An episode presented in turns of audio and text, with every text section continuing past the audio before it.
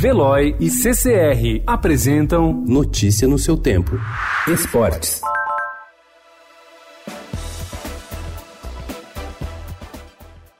Adilson Batista é a última cartada do Cruzeiro para evitar o primeiro rebaixamento de sua história. Demitido na antevéspera pelo também ameaçado Ceará, o treinador foi anunciado ontem como substituto de Abel Braga, que deixou o cargo em consequência da derrota para o CSA. Segundo o presidente do Conselho Deliberativo do clube, Zezé Perrella, Adilson nem sequer assinará contrato. Fez um acordo verbal e sua permanência em 2020 dependerá do resultado de sua missão. E a nossa relação é tão próxima que nem combinei salário com o Adilson. Eu falei, venha, vamos tirar o Cruzeiro dessa, depois a gente conversa.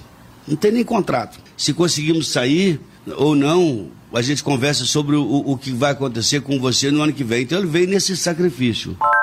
A FIFA anunciou ontem a suspensão definitiva de Ricardo Teixeira do futebol, presidente da CBF entre 89 e 2012 e ex-dirigente do antigo comitê executivo da entidade que rege o futebol mundial. O ex-dirigente foi banido por decisão do comitê de ética, que chegou à conclusão de que o brasileiro cometeu crime de corrupção em suas ações no esporte entre 2006 e 2012.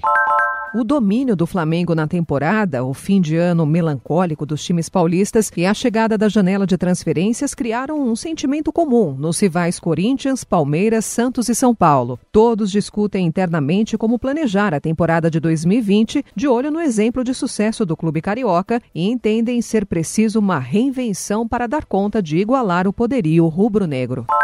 O jogo entre Palmeiras e Flamengo, marcado para amanhã às quatro da tarde no Allianz Parque, será de torcida única. A CBF acatou ontem a recomendação do Ministério Público de São Paulo de que a partida só tenha a presença de palmeirenses por questões de segurança.